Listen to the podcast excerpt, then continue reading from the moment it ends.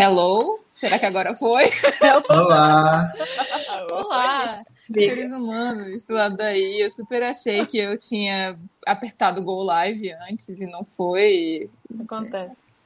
Acontece bastante comigo, né, amiga? É, fazer esse tipo de merda por aqui. Mas Com bem, gente, com a gente. e aí, meu povo?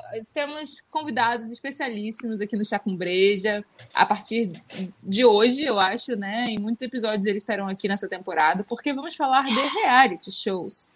E essas pessoas não são especialistas, mas são as pessoas com quem a gente costuma conversar sobre isso. Então, nada mais justo, eu acho. Então, Bia Lobo, Vitor Hugo, se apresentem pra galera. Olá, Pia, você, por favor, que começa com a a ordem alfabética. Entendeu? Fala galera, tudo bom? Bia Lobo por aqui para aprender mais sobre reality shows, dar meus comentários e ouvir o que essa galera tem para falar. É isso. Você é a pessoa equilibrada no rolê, né? Geralmente a gente precisa e ela tá faltando. Você é a pessoa que vai pedir para dar sinopse das coisas. É e isso. você, menino Vitor Hugo? Gente, ó, eu sou o Vitor Hugo Faria. É, eu sou eu sou outro lado, totalmente desequilibrado. Eu amo reality show, vejo mesmo, consumo. Sou a pessoa que paga pay-per-view no que tem pay-per-view. É, é, faço mutirão no Twitter para votar quando tem que fazer. Todo engajado, comento de tudo. Adoro, entendeu? Você é, Minha vida é você é isso. cabresteiro, amigo? Ou você é time treta? Não, eu sou Team Treta. Team Treta total. Às vezes eu sou cabestreiro, mas é muito específico. Eu, eu sou mais naqueles reality shows, tipo de férias com, com ex, que tem um, um personagem Nossa, muito legal. Aí Nossa, eu gosto muito de que eu sou mais personagem. treta, porque assim, eu só quero É. que todo mundo ali se exploda, eu- geralmente. E eu me divirto Mas- com ele se explodindo. Mas em reality de competição eu sou super Team Treta. Bem, Mas resume então, o que, que isso significa? Porque eles adoram quê? Eu faço a menor ideia. falando. a gente vai chegar lá, vai lá. É, eu sou a Paula Vaz. Eu sou Isadora Mota. E esse é o Chá com Breja, que a gente começou sem começar, Welcome. né? É, welcome ao seu podcast de entretenimento, narrativas e aleatoriedade favorito. Tem um cachorro Yep. latindo em algum lugar. E eu tá acho que é o bem. meu, gente. Não é o meu cachorro, é o do meu vizinho. Aquele, né? Pra deixar claro que eu odeio Não é meu. Eu Não, sou sou Team Gatos. Xingatos. É... E Renan tá falando, eita, acho que é o baterista do, do Formiga de Telhado aqui no chat. Ah, tá. Ah. Nossa, pior que é. Gente, o que que tá acontecendo? As pessoas ficam com. Oi? Eu, eu- eu acho muito engraçado, a gente nem começou a falar, já tem gente conversando um com o outro no chat, que coisa Ah, ok. estranha. É, Mas tudo bem. É, O que, que vocês estão bebendo hoje, meu povo? Quem começa? Lá. cachorro tá latindo. Você tem que ser o último. Tá, vai lá. Bia. Silêncio! Bia. Bia, por favor. tô, tô terminando de beber um chazinho para ver se eu me acalmo, que hoje eu acho que vai ser punk. Então eu sou o Tim Chá. Tim Chá, eu e Isa estamos aqui na parte de cima. Eu tô num chá de maçã com canela, Dr. Oetker, baratinho do mercado. É isso. E você, senhor Vitor Hugo? É pra fazer merchan, merchan real? Ah, amigo, a gente tá sendo paga, né? Então só fala. Vai lá, e. É isso aí. Você Olha, sentiu- quem vê no vídeo vai ver, porque eu não vou falar o nome. Ó, é transmídia. Eu estou bebendo essa daqui, que é puro malte, é uma cerveja. Eu comprei pelo design no mercado, que é bonitinho, tá vendo? Ah, você é desses. Mas né? ela é gostosa. Eu sou desses, eu, eu uso Febo, gente, porque o design é bonito. É, eu gosto. E eu falei, eu falei o nome da marca, olha isso, não esqueci. Mas é isso. É bonitinho, vale a pena, é gostosa, bem suave, desce bem e é barata. Ah, e você, dona Isa? Tô no meu bom e velho chá Twinings de limão com gengibre, que eu tava sem inspiração e era o que mais tinha na caixinha aqui. É isso. Justo. Fala, E eu tô com aquela porcaria daquela cerveja de mercado, né? Bem, bem normalzona mesmo, porque é o que temos pra hoje, é o que vai rolar por bastante tempo, até alguém me dar mimos, porque é isso aí, estamos sem grana. É... Mimos, por favor. Mimos, por favor, quero mimos. É... E é nossa temporada inteira, meu povo. Disse que dessa água eu não beberia, mas estou bebendo de novo. E nossa temporada inteira será baseada em um livro novamente. Ela falou, ela falou. falei, Tem coisa de uma falei. semana que ela disse isso. tava dizendo, por favor, tempo. depois volte no último. Ah, gente, por que alguém acredita em mim? É... Olha só, Bia, estão te criticando aqui, estão dizendo que você é tinchar, nunca, tinha, nunca imaginaram. Ah, para com Nunca isso. imaginei. Pois é, Sem gente. shame. Hoje, Então, dessa água hoje é chá. Semana que vem. Semana que Quem vem, quem sabe? Sabe-se lá, né? Então, É nosso idade. livrito, nosso livrito é o Reality TV, The TV Phenomenon That Changed the World, é aquele inglês super ferrado, é, da doutora Ruth A. Diller. Adoro quando uma moça que escreve. Fico A feliz. gente gosta. Fica A gente gosta. E aí, todo, todo episódio, acho que vão ser uns cinco ou seis episódios nessa temporada. Esperamos contar com esse povo em, em quase todos eles. Animar. É, e no de hoje a gente vai falar especificamente sobre o que, que são es- esses programas chamados reality shows, da onde que eles vêm, quais são os principais formatos, como é feita essa distinção entre o que é e o que não é realidade. Como vivem, o que comem. Como se reproduzem. Exatamente. Como se reproduzem. A Através pergunta inicial- dinheiro. A pergunta inicial é: que diabos é um reality show? Hum. Que diabos é um reality show? Reality show não é game show, reality show não é novela, reality show é comédia sim, tá dizendo aqui que não é, mas é claro que é comédia. Reality show não é documentário. Então o que, que é isso, né? É, qual é dessa merda? Talvez É, uma mistura é de todas essas coisas. Não é Possivelmente uma mistura. Claro que o reality show usa os recu- todos os recursos, ou quase todos, pelo menos os técnicos desses outros programas, né? Tem o recurso de edição, é óbvio. Acho que vocês já sabem que o pay-per-view é editado também. Já, já sabem? Já sabem, sabem, né? mesmo? Especialmente quem está acompanhando o Globoplay tem essa sensação Você ótima sabe. que é você tá acompanhando uma conversa, de repente a câmera muda do lugar que ela deveria É, estar. sim. Tipo assim, você tá alguém no quarto dúvida. cordel. A câmera vai pro banheiro. Só que tá escrito lá, quarto cordel. Eu quero ver a conversa da porra do quarto cordel. Não vá pra onde eu não quero que você vá. É simples assim. Inclusive, um detalhe também, para quem nunca reparou em RuPaul's Drag Race, geralmente quando a drag vai comentar, né? Elas estão sempre com a mesma roupinha pro programa e a edição poder pegar exatamente o que elas falaram, qualquer coisa, e colocar em qualquer outra coisa. Então, o Work Qualquer Bitch pode ter sido coisa. algo legal, pode não ter sido, pode ter sido para uma, pode ter sido para outra. Então, Isso é mega importante, porque dá, dá super treta entre elas no pós-show, que é gravado. E quando elas vêm, aí tem uns comentários ácidos que uma faz sobre a outra, mas muitas vezes não era sobre aquilo ali, era um comentário real e aí tirado realmente de contexto para criar a simulação do episódio, o drama do episódio. No de férias com ex parece que rola muito isso também, né? pronto. Então, qual é o primeiro? Desculpa, fala, Bia. True fact. Não, falar qualquer reality. Não É, tem jeito. é que Masterchef é sobre isso. É, não sei. Se essas pessoas ficam ainda estão achando Menos que- o Big que Brother, o que o Boninho reality não é manipula. realidade mesmo. não, imagina. É. O Vai lá, ponto é, Rita. desde 1947, de acordo com Tia Ruth, Tia Ruth, né? Com doutora Uhum. Ruth, desculpa, o tia. Enfim, a partir de agora vai ser tia. Amiga, eu Vocês chamo sabem que ela é doutora. de tia, entendeu? Agora que eu já falei que era doutora, vai continuar tia, tá? De acordo com ela, desde Exatamente. 1947 já tem modelos de reality show, né? Não necessariamente os que a gente conhece exatamente como hoje, mas formatos, né? Que levaram e que chegaram no, no modelo que a gente conhece hoje. Em 1947 já tinha ainda que por rádio. Tô, eu, eu achei isso fantástico. Enfim.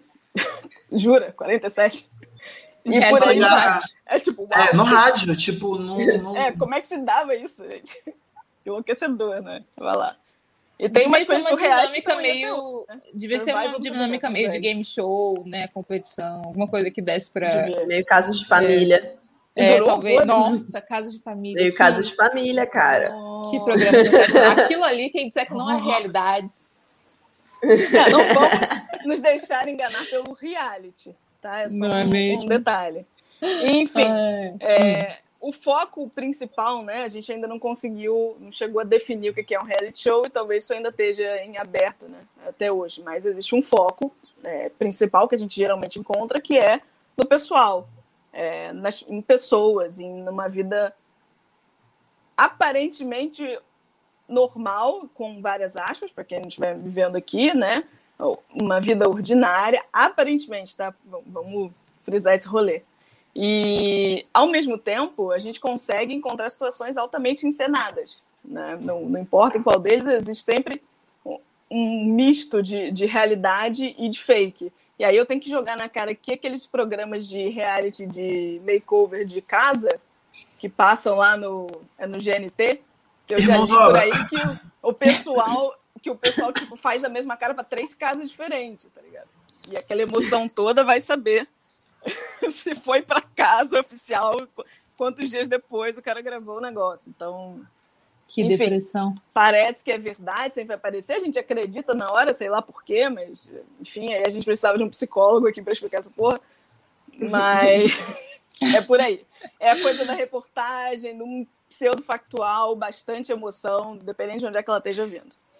Fora um, um, comentário interessante sobre isso, especialmente desses makeovers de TV, é, assim, é tudo muito caro, né, gente? Assim, fazer uma filmagem é caro, uma obra é cara. Então, quando aparecem aquelas coisas, descobrimos que no seu salto tem uma infiltração, a gente precisa de mais 15 mil dólares. Cara, Olha, achamos amiantro. Amado. É, tempos, é, o nível de vistoria para decidir que aquela casa é a casa da reforma é, em termos de custo de produção, é, é, gigantesco. Então as pessoas sabem, é tudo atuado para criar é claro o drama. Gente, ah, não gostando, back... tá?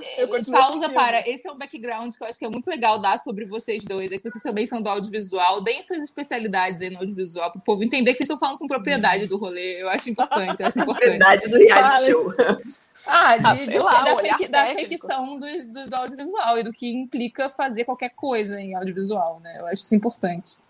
Ok.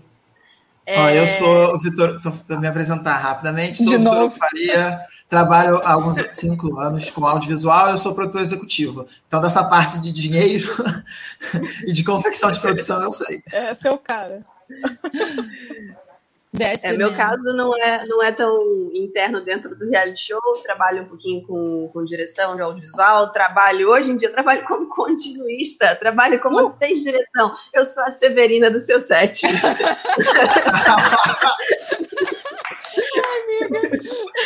Já contratei é bem e recomendo, tá, gente? Ah, também recomendo demais. Recomendamos contratei. aqui, fazer. Pro que for aí, pelo jeito. Ai, ai. Tá, beleza, pode seguir o bonde, vamos lá. que eu achava importante esse parênteses. Enfim, para terminar, é, arredondar essa intro super bem escrita por Paula Vaz, é claro, óbvio. Não tô aqui para enganar ninguém, eu falo as coisas sempre. É, o termo em si do reality TV, apesar deste 1947, dos vários outros que tem, e aí vamos lá, o Survivor que tem aí até hoje, é de 99, né? O e vai reaparecer na TV Globo. É o No Limite na versão brasileira. É isso aí. Inclusive, por favor, volte logo. Eu não sei o que dizer sobre isso. Eu acho que eu ainda prefiro ah, assistir as casinhas sendo transformadas e só para ver o decorre. Gosto também. Gosto é também. Dá, é o que me dá felicidade e ver as drags desfilando. Feliz ou não feliz, mas. mas... Eu gosto de sangue. Gosto de sangue. gente se matando. É. Amigo, é jogos gente, vorazes isso aí. Jogos vorazes. O quê? Eu veria assiduamente jogos vorazes. Eu pagaria patrocínio, cara. Nossa, se não matasse. Se não matasse, gente, tá falando assim, tiro de paintball, é a pessoa eliminada, mas não matar, tá? Vou deixar claro. Mas é um Só torturar bastante. Psicologicamente. É... Pronto, alguém conta aí de onde é que veio o termo reality, já que não veio daquela galera de 1900 e, e tinha acabado de acabar a Segunda Guerra. Por favor. O termo também baseado na. Nem fala, vai. O termo, na verdade, ele. ele não, ficou... Titia Ruth, Titia Ruth, eu só fiz Titia Ruth, é. Porra, Mas a, a, parte interessante é que, apesar de ter a gente ter falado do background dele lá dos anos 40, na verdade, o termo mesmo foi ganhar força na academia nos anos 90, né?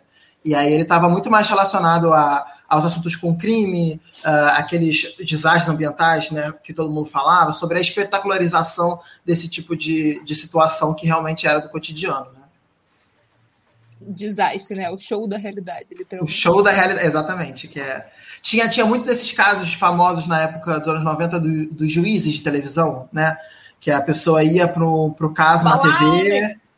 E aí era tipo, ah, o cara matou quatro pessoas e você tá vendo o julgamento dele ao vivo, sabe? Uma coisa assim. Não, ainda tem muito isso, né? Tem, tem, tem certos programas na TV que sabemos bem quais que a gente faz assim e escorre sangue, né? Só que a gente não chama mais reality show. Nossa senhora. Nem precisa fazer assim, ele já tá pingando, né? Ele já tá pingando. Nem precisa torcer. Se assoprar, eu acho que já escorre alguma coisa, socorro. É isso. Muito bem. E aí, aos pouquitos, a coisa se expandiu, né, Vitor Hugo? Isso, aí foi, foi mandando para programas makeover, os talk shows e os doc soaps, que é uma definição muito legal para a gente falar sobre também. O que, que É, são vamos tem esses, chegar esse lá. nome. esses Vamos chegar lá programas. quando chegarmos nos formatitos. Guardem isso, gente. E aí, nós, mileniais, tivemos o prazer de encontrar essas coisas aí, né? Que estamos vi- convivendo com elas até hoje. Que a gente Ah chama de experimento social hoje em dia. Aham. Não, especialmente para o povo Eu que começou a assistir de agora. dinheiro né? fácil pra Globo, mas tudo bem. Não só pra Globo, né, amiga? Pra um monte de gente. Mas eu acho muito engraçado patrocinadores, que é tinha claro. muita gente que há pouquíssimo tempo torcia o nariz pra reality. E agora tá assim, não, porque é, é, é um experimento antropológico. Eu tô analisando os seres humanos e bababá, bababá. De fato dá pra fazer É verdade, isso, assim. De fato Rolou dá. uma, uma reviravolta aí com a galera É porque começou a entrar famoso, né, amiga? É, eu mas acho que eu pergunto isso. uma coisa, não sei se a gente Hum. já tá na hora disso, mas enfim, vou abrir um parênteses aqui. O- é, rola esse AUE todo lá naquele da Record? Qual é o nome daquele? Da, A Fazenda. A Fazenda. Da Fazenda. Rola esse AUE todo? Então, Não, a Fazenda, famoso. é. A, a Fazenda, ela não dá o engajamento de famosos que a Globo dá, porque é na Record. Até porque são Mas- sub, sub, sub celebridades, Sub. né? Tá. Só que a Fazenda, ela, ela é mais dissimulada, né? Tipo, ela efetivamente ela quer sangue. Então ela tem um engajamento muito grande do público que vê a Fazenda. Tipo, quem vê a Fazenda, quem consome a Fazenda, é, É a gente, que eu posso me incluir nisso, a gente realmente gosta de ver, gosta de conversar sobre. Paula também gosta de ver. Uhum. Então, assim, é, a gente tá dentro lá, a gente não precisa sair falando para todo mundo que a gente gosta da Fazenda e vê a Fazenda, porque a gente fala entre a gente. Porque É isso. você não ganha popularidade É mais- vendo a é Fazenda. mais Guilty coisa de nicho. do reality? É uma coisa É. assim? Cara, Ou é é o uma primo coisa nicho? Bagaceiro. É o, primo, É uma coisa- é o primo bagaceiro. É tipo assim, ele é um. Ele é, ele é da família do BBB, mas é mais chegado assim na casa dos artistas, sabe assim? É, é tipo é um É. negócio meio. meio... Ele é, ele é o No Limite com as Kardashians. Pensa É assim. total isso. É total isso. Gente, estamos misturando formatos sem explicar para quem não sabe o que Não, é cada chegar, um deles. Desculpa, vamos- fechei o vamos- parênteses, vambora. Vamos seguir o bonde. Vai lá, vai lá, vai lá. Obrigada, Bia. Então, na virada do milênio, surgiram os experimentos sociais. Blá, blá, blá. E também ressurgiram, ressurgiram os programas de talento, que veio muito nessa pegada também. Tinha o Ídolos, né? Ok. O American Idol, que veio Uhum. junto. O X Factor, que é mega famoso no, no Reino Unido, Falar né? nisso, outro parênteses comigo, você viu a babadeira que tá colando com o Simon? É, Vamos das acusações do dinheiro, né? do- das acusações de. Como é que é o nome Eu daquilo? acho, acho importante, acho importante falarmos disso. Acho- de abuso e vale. manipulação, né? Mas é. Era, pra, pra quem acompanhou One Direction na vida, é, sabe que era, era bem complicado, assim, o nível de. De, De é abuso e não é- manipulação. Não é só abuso, é, é- é forçação mesmo, sabe? De, de terror psicológico que ele botava em cima, porque é um negócio que dá muito dinheiro. É como se você vendesse sua alma para participar do programa, para ganhar do programa e para seguir carreira. Acho até que demorou vou- muito para Pra isso vazar. essas- né? Mas é porque ele foi, na fa- foi à falência, né? Parece. A, a- o É seu foi à mesmo? falência, teve que fechar, e aí o povo se aproveitou disso. Começou pra... a falar. É. A Little E- Mix falou muito disso ano passado, quando elas mudaram de gravadora, elas abriram bem a boca, assim, para falar aqui. Médio, né? Porque elas têm uns contratos bem leoninos. Mas a gente vai ter uma temporada só sobre isso que o Vitor Hugo vai roteirizar pra gente, né, Vitor Hugo? Isso aí. Bastidores da música pop. bastidores. É bem Ah, isso, exato. bem isso. Eu, ne- eu nem sei selecionar episódios pra isso. Preciso de alguém demais. especialista. né? Nossa. Só tem Total. que me segurar para não falar demais. Ou fale, Não, não, fale não, bastante, que é disso que a fala. gente gosta. Ai, ai. Tá, vou Mas- parar de te interromper, tô quietinha. Não, relaxa. Mas aí então teve todos esses programas de talento que foram crescendo muita força nessa virada do, do milênio, junto com os anos 2000. É, e curiosamente, aí é uma percepção minha, mas que é muito legal de falar, é que isso também veio junto com, a, com essa noção de redes sociais que a gente começou a ter dos anos 2000 para cá, né? Então é muito legal quando a gente vê hoje, 2021, o, a relação Big Brother e redes sociais. E você imaginar que isso também já acontecia lá da época do Orkut, da MSN, etc. Só que num nível menor, mas como isso realmente está muito ligado entre a, a- a- o rea- a percepção minha, tá, gente? Isso não tá na, na Tia Ruth, eu acho. Mas de, de andar meio que paralelo. É, e aí isso foi se tornando tão forte que chegou no ponto justamente de reality show parar de ser um subgênero ou uma, uma coisa de segunda categoria e virar um, um gênero principal que abarca diferentes tipos de reality shows, onde todos estão no mesmo guarda-chuva, é, mas eles têm cada um sua ramificaçãozinha. Não, até porque, tipo, é uma parada Existe bem. também uma. Fala aí. Não, ia falar que também acho que a gente pode conseguir traçar um paralelo com essa ideia do quanto também a percepção sobre a televisão foi mudando.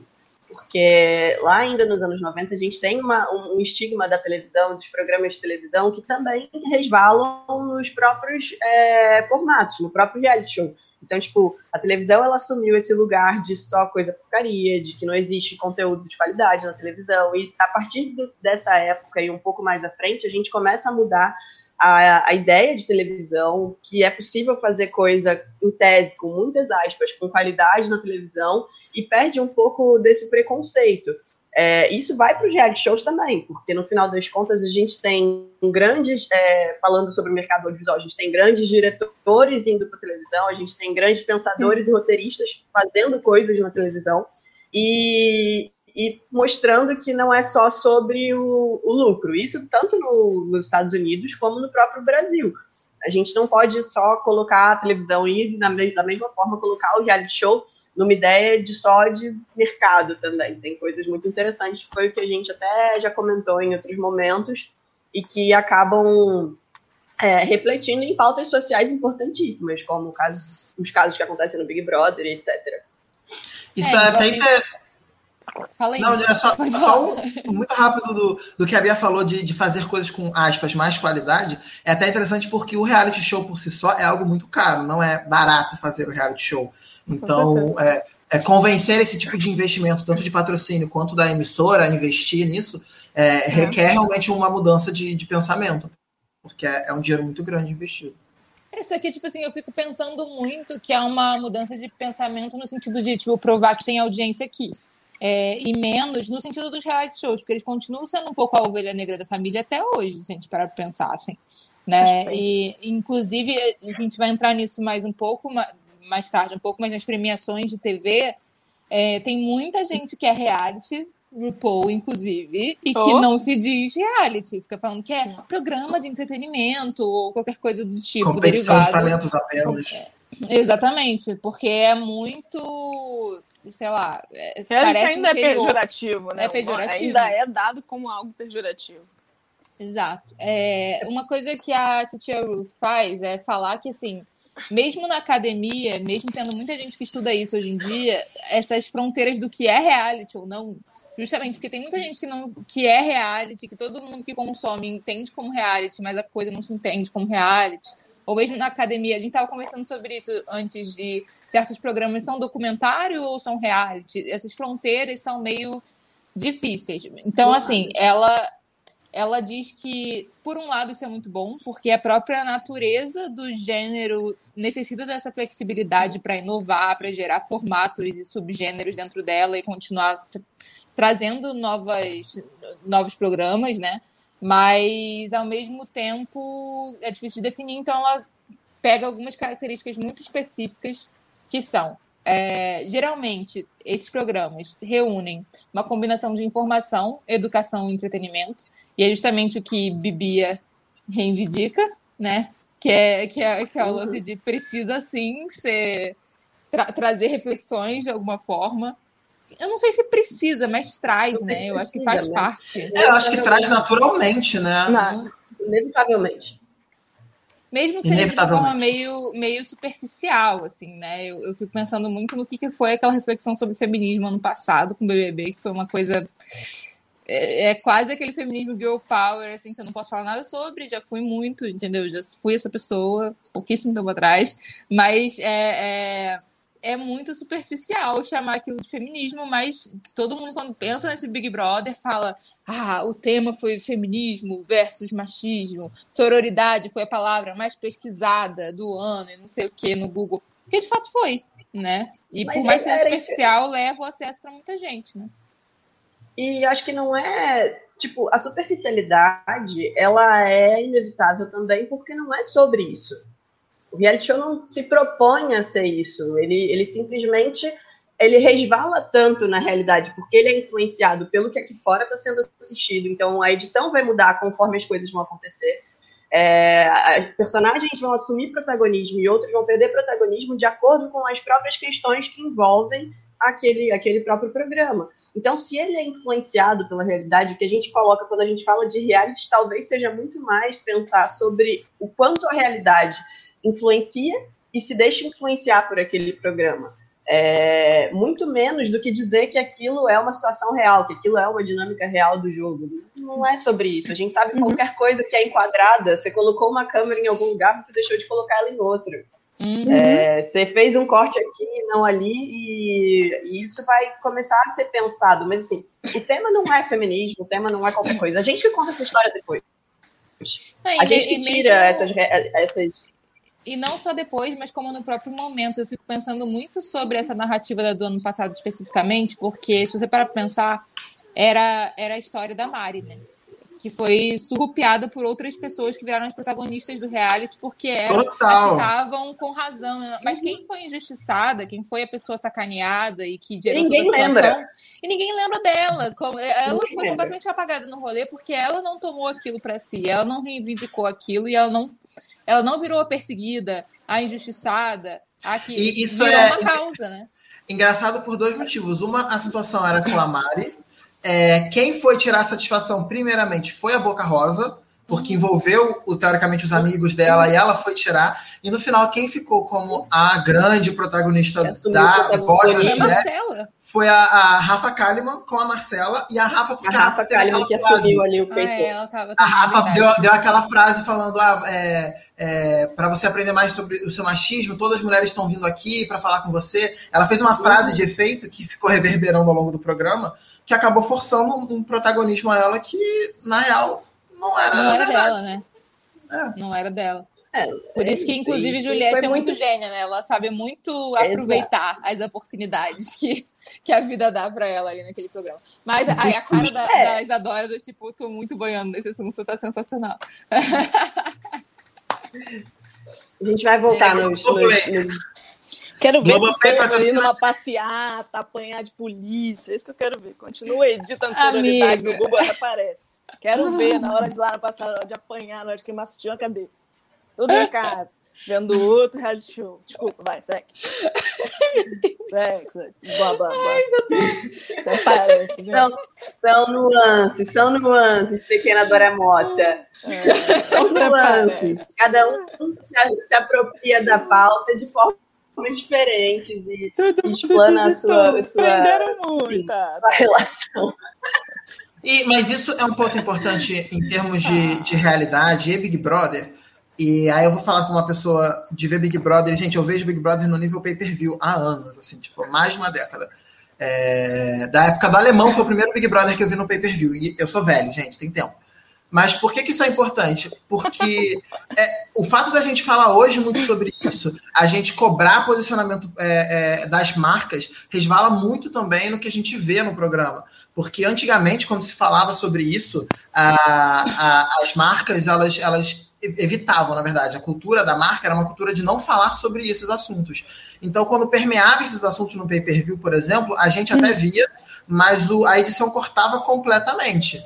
E aí eu lembro da vez mais famosa foi a. Ih, bugou aqui no computador, mas estou aqui. A vez mais famosa que eu lembro de ver uma movimentação grande de marcas já com redes sociais forte foi no BBB 10, se eu não me engano, que o, o Dourado, que era participante, ele fez alguns comentários uh, complicados sobre uma relação entre soropositividade e homossexualidade e isso não foi, teoricamente, para a Globo, mas deu tanto burburinho nas redes sociais da época que a Globo teve que emitir um. um emitir a fala e depois ela meteu uma nota ao vivo, comunicado da, da, do Ministério da Saúde, é, contradizendo todas as informações que foram ditas. Então, eu, eu pego ali como um episódio da, da, dessa coisa de cobrar muito um posicionamento, ter chegado no ponto que a gente chegou hoje de da gente poder dizer que o BBB do ano passado foi, de certa forma, tinha um tema como feminismo.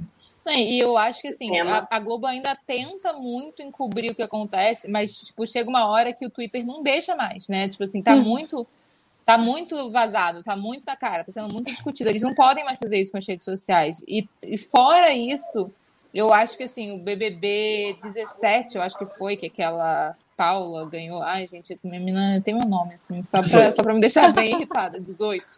Que, mano, é, é assim. Paula von Sperling como é que como é que aquele ser humano ganhou, entendeu? Eu acho que eu acho que a Globo tem uma dívida tão grande por conta daquilo. Assim, tem outras eu, dívidas, eu, né, amiga, para pagar. Tem diversas, amigas, tem diversas. Entrou na em lista. relação, é, em relação ao Big Brother, Big porque Brother. aquilo foi muito chocante, eu acho, para muita gente que acompanha hoje o BBB, né? É, não sei, pode ser uma sensação completamente, ah, sei lá, superficial minha de de, ou então muito iludida da minha parte achar isso, mas assim, eu super acho que eles têm uma coisa de tentar. De o próprio Leifert teve uma época que ele era super assim, ah, aqui não é pra gente discutir essas coisas. Ele chegava a dar essas manifestações, assim, sabe? E hoje em dia é justamente o contrário, ele faz discursos, Gente, há quanto assim, tempo esse garoto reconhecendo como. apresenta BBB? Olha, Quanto tempo ele tá cinco lá? anos? Já tem pelo menos uns Cinco 5 anos? anos, é. Desde que o. Ele começou no 17, né? No BBB 17. Mas, 17, 18, bobear. 19, 20, 21. É, cinco Ok. anos. Cinco anos. É. O 16 É. foi o último do Bial, que foi o icônico da Ana Paula, gente. Ana Paula. Ana Paula, gente. Saudades. Aquele ser humano não. Eu, eu acho muito. Outra coisa que eu cheguei. Eu acho que eu cheguei a falar no nosso. Ah, é, gente, isso é bom. Vamos fazer propaganda da propaganda. É, propaganda da propaganda? Não. Propaganda, Propaganda, do programa dentro do programa. Inception, Ah, Inception. Inception, é, Inception. É, a gente tem, tem um programa aqui na Nix todas as terças, quintas Ah, e domingos com esses maravilhosos Bia Lobo e Vitor Hugo Faria, criando o nosso reality show ficcional, uma história com The Sims. É, eu acho ótimo, né? Reality show ficcional, dois pontos, uma história com The Sims. É, dois. E, e- e, né, numa dessas lives, não lembro mais qual, é, eu cheguei a puxar esse assunto de que eu acho um absurdo, tipo assim, dois tapinhas de nada na cara causarem uma expulsão e os comentários muito absurdos não causarem, assim. Eu acho, desculpa, amiga. É, é assim, tem comentário ali que é criminoso. É criminoso. Dois tapinhas na cara não são criminosos. Tá, A pessoa não é- me dá contexto aqui. Quem saiu com dois tapinhas vezes, na é. cara e quem a fez Ana Paula, que era uma pessoa que assim, era pra ganhar aquele programa de tão icônica que aquela mulher era. Ela foi pro, sabe, Ok. assim, é- Olha, ah. Que é a do 16. deixa eu baixar, o- deixa eu baixar os ânimos. Eu- a gente Diga. lembra da Ana Paula das questões icônicas, a gente sabe que os reality shows são editados, a gente sabe também que muitas vezes o que a gente lembra depois de tantos anos é muito influenciado pelas sensações do momento. Hoje, se eu revisse aquele Big Brother, eu não sei se eu teria a mesma opinião sobre a Ana Paula. Eu gosto É muito possível. daquela história, foi muito foi muito potente ela ali no paredão falso, tudo aquilo, só que ela tem muitas questões. Teve questões que aconteceram, inclusive, por fora do Big Brother depois, enfim. E assim, o que a gente lembra foi emocionante porque naquela época foi um Big Brother que tinha passado. O Vitor Hugo me corrija se eu estiver errado, mas os Big Brothers antes da Ana Paula estavam muito Estavam muito mortos, né? xoxos. Estavam horríveis, E né? aí ela, Estavam previsíveis. e aí ela voltou e apareceu. Eu tenho até uma relação, tipo, a, assim, emocional, porque na época eu tava na, na Globo também. Então, assim, tem uma, uma situação que você sente de outra forma. Você vê que voltou a fazer sucesso. E voltou a fazer sucesso. Ou seja, volta a ter dinheiro envolvido, volta a colocar a edição lá, mão na massa, para colocar ela como a grande protagonista. Fala, Isa. O que, que a Ana Paula fazia? Barraco. Ela era Ana barraco. Paula gritava, barraco. Ana Paula fazia barraco quando na época ninguém O que que- fazia barraco. O Ana que, que Paula acontecia? Nos Big Brothers antes da Ana Paula, só, só fazendo justamente do que a Bia falou, as pessoas estavam muito mais preocupadas já em sair e virar influencer. Isso já existia, essa coisa de ser Ah, famoso. Entendi. Então as pessoas eram completamente podadas, porque ou elas iam ganhar um milhão e meio sendo podadas, ou elas iam sair ganhando dinheiro depois. Então era sempre Entendi. tudo podado. presença. Sabe? Então, assim, ganha o cara que era da, da roça que, que chorava comendo arroz e feijão e queria dar uma casa pra mãe. Ganha a menina que queria gastar o dinheiro com. que era bissexual e queria gastar dinheiro com um abrigo para cachorros. É, ganha o fazendeiro que trabalhava é, 12 horas por dia no sol. Então, assim, é. É, é muito batido, sabe? São, é- é- são as figuras que você tem pena e você dá o dinheiro. Quando a Ana Paula vem, a Ana Paula era uma pessoa que era rica, rica, Riquíssima. ela não Riquíssima. precisava do dinheiro. Ela entrou ali porque ela não, ela não tinha perspectiva de vida. Então, assim, quando você bota uma mais o pessoa. que fazer. Ela não tinha mais. que É, você bota uma É pessoa. perfeito para reality show. É que Você bota uma que pessoa mimada, é, que fala o que pensa, que sempre foi estimulada a falar o que pensa, e que não tá Que é interessada em fazer privilegiada pra caralho. E que não estava interessado em fazer sucesso depois do Big Brother. E ali você vê verdade. O que a gente gostava da Ana Paula, eu acho que a gente gostaria até hoje, sim, é a verdade, mesmo que ela seja problemática. É, é a relação. Talvez a gente teve um pouco com o Lucas esse ano. Era do tipo, é aquilo ali que a gente tá vendo, entendeu? O que a gente tem com a Juliette hoje. Chata é, mas ela é verdadeira, é aquilo ali que a gente tá vendo, sabe? E eu, isso... tenho, eu tenho minhas dúvidas. É, a gente vai descobrir. É, a gente vai descobrir. É, a gente vai descobrir. Quando acabar. Quando acabar. Mas sobre ela ser, a Ana Paula ser expulsa com os tapas, eu acho importante ela ter sido expulsa, porque é uma regra muito clara. E, e ah. existem alguns níveis assim, eu entendo no caso dela, mas existem situações que poderiam ser muito complicadas, assim, de violência física, de fato. É, é, Valeu, de... Renan. De Pra quem tá no podcast, ele acabou de comentar: as caras da Isa me representam. Porque ela tá fazendo cara de tipo, esse não é meu universo. Então. O que. Mas desculpa, amiga, é porque a gente tem que fazer um disclaimer pra quem só ouve, não tá vendo Exatamente, tá desculpa, foi mal. Tem, tem, que, ser, tem que traduzir. Tem Vai lá. Mais um, uma, coisa, uma coisa legal, que sobre as falas criminosas, que você falou que algumas pessoas falam frases que são até criminosas. Eu quero entender eu... uma coisa. É, eu tô perguntando de boa. Eu, esses dias, só pra vocês terem um contexto, esses dias, conversando com a Paula, eu perguntei pra ela se, as pessoas, se a Globo ganhava muito dinheiro com as ligações. E aí Paula me explicou que o BBB não é mais por telefone. Para mim, o BBB é ainda telefonado. Então, de fato, não sei, não me importa. Só estamos aqui no reality, eu realmente não estou falando, estou perguntando de zoeira, não. Só online. Eu não sei, eu só, só estou no rolê. Então vamos lá, o que, que a Ana Paula fez? Ela bateu em alguém? Ela, tapa na ela, ela, ela encostou a mão assim, numa, ela tava fez bêbada, assim. tinha um cara que ela não gostava, e aí tava na festa, ela foi lá e fez assim, pegou no. Tem a regra que não pode dar. Tem uma regra, não pode bater. Não, não, não pode, pode ser agressão, pode, agressão física. Agressão física. Eu posso te chamar de, de rameira para baixo. Você pode cuspir em mim, mas você não pode ah. me dar um tapa, nem me empurrar. Eu Se você me empurrar, eu cair e machucar, é, é, agressão também. Só que o grande lance é assim, o cara obviamente não se machucou com isso. Não, não, não. Assim, aquilo você chama. Desculpa, mas é, mas é porque abre precedente, abre precedente. Abre assim, precedente. se eu tô, de verdade, Amigo, se eu tô no programa, racismo, se eu tô no programa, homofobia e misoginia também abre precedente. Mas aí, então, racismo e homofobia que é crime. Sobre isso, dois pontos sobre. Só, só concluir exatamente sobre isso. Um, se eu tivesse no Big Brother do Adson e ele me chamasse de viadinho com dois tapas, eu fazer ele ser expulso, porque eu tô numa competição e eu ia fazer ele ser expulso, porque eu não gosto dele. Eu ele ia me dar dois tapinhas, eu ia, eu ia forçar um choro, eu ia dizer que eu fui agredido eu ia criar um trauma, eu ia fazer ele ser expulso, é. porque eu não queria mais ele lá.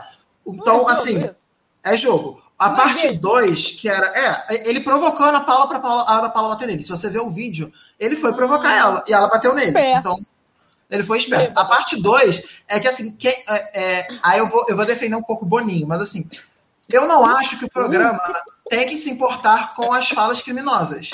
Quem tem que se importar com as falas criminosas é o Ministério Público, que tem que abrir uma ação, um processo e pedir esclarecimento. Isso já aconteceu no Big Brother há algumas vezes. E pessoas já foram expulsas por causa disso. Exato. Foi o caso do Daniel, que foi acusado de. acusado porque não, não resvalou em provas, tá, gente? Ele foi acusado de estuprar uma participante enquanto ela dormia. É, hum. Teve o caso do, do Marcos, que foi acusado de agressão à Emily também, ele foi inocentado hoje em dia. Mas quando o Ministério Público age, aí a Globo não fala nada, ela se defende. Exato. Mas se nem o Ministério Público está tá abrindo, abrindo o processo, aí eu concordo que não é o papel da Globo se meter. Quem tem que se meter mesmo é o Ministério Público. A gente tem que cobrar essa posição, não é da Globo, é do Ministério Público que tem que abrir uma, uma ação de fala criminosa, Amigo, de inquérito de homofobia. Eu, não, desculpa, eu acho que assim, então você não pode também agressão física tapinha de leve. A não ser que a pessoa se machuque de fato, eu acho que isso não merece expulsão. Desculpa, Amiga, se fosse um fala, homem. Não, mas está no contrato. É, é, primeiro. Está no contrato. Então, mas tem que ter no contrato também. Se você for homofóbico, se você for racista, você sai da casa. Então, mas, mas aí não tem no contrato. metade da audiência. Ah. Tem que ter, é disso que eu estou falando. Vamos, vamos tudo bem, mas vamos Entendi. entender. Desculpa, eu tenho que falar. Não, é a porra do entretenimento. Se tirar o, a, a, pessoa do jeito que ela é, que ela é, ela é homofóbica, ela é racista, sei lá quem é, mas pronto. Deve ser, não tem nada é, quando eles... tá fazendo atenção. Eles quando eles é... selecionam de um milhão de pessoas uma pessoa que é racista, é porque eles querem que ela faça comentários racistas. Eles, eles querem reverberar isso. Graças a isso, tem um podcast essa hora da noite falando sobre essa merda. Vocês tiram o racista e o homofóbico, a gente já tá falando de outra porra, cara. Tem a menor dúvida. Ia estar tá, tá no Big Brother podado. Ia estar tá no Big Brother 13, 14, 15, que foram os Big Brothers ruins, que eram os Big Brothers podados, que, que era todo mundo, vamos, a gente se ama, a vibe é boa. cara, essa história de vida é muito foda. Eu sei que você é, é, tem pai e mães ricos e você tem sete irmãos e todos são bem-sucedidos. Mas, cara, que barra você ser filho de milionário, mas você querer uma carreira militar. Isso é muito impactante. Era, era esse nível, Big Brother, sabe?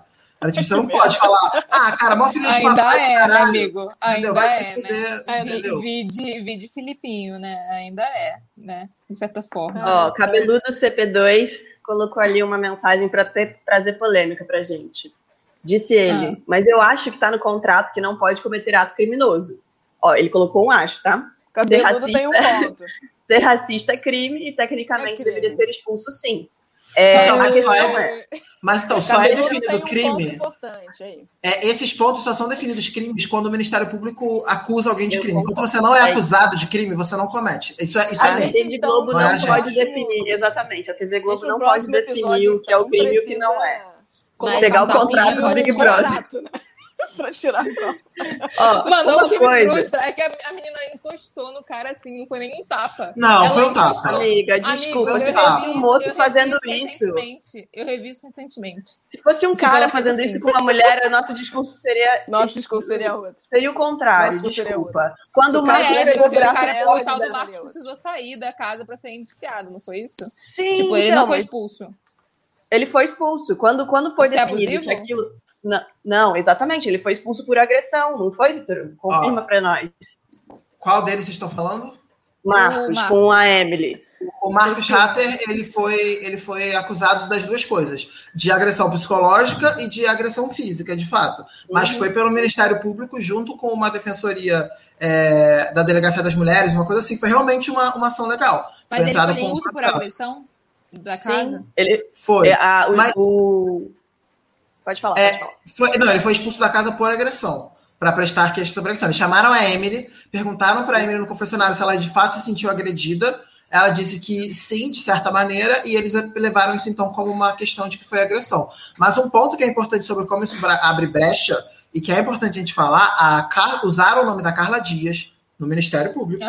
No governo que a gente tem, Uhum. e abriram uma, uma queixa de injúria racial contra ela, no sentido de que ela foi injustiçada por ser branca, contra a Lumena e a Carol.